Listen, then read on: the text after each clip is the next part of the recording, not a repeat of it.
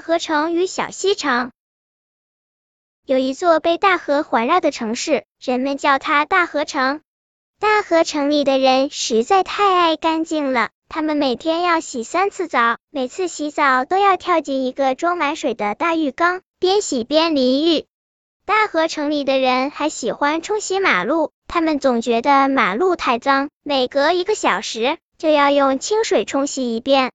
大河城里的人洗一个苹果至少要二十分钟，洗一只碗得冲上半个小时，就连洗条手绢。也要用上十脸盆的清水。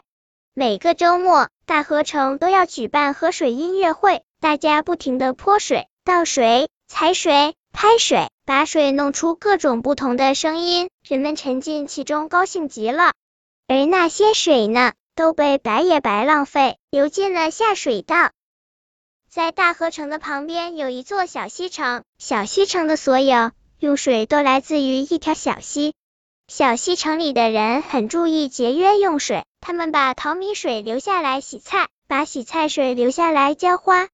小溪城里的人洗澡很抓紧时间，只要洗干净就马上停止，没必要让水白白流掉。他们都这么说。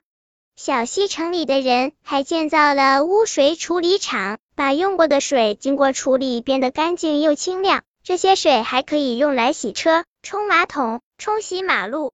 因为大河城的居民太浪费水，大河很快就要干涸了。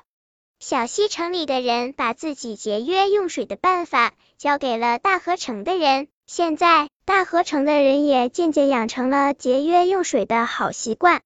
一段时间后，大河里的水又慢慢多了起来，但是大河城的人再也不敢浪费水了。本篇故事就到这里，喜欢我的朋友。可以点击订阅关注我，每日更新，不见不散。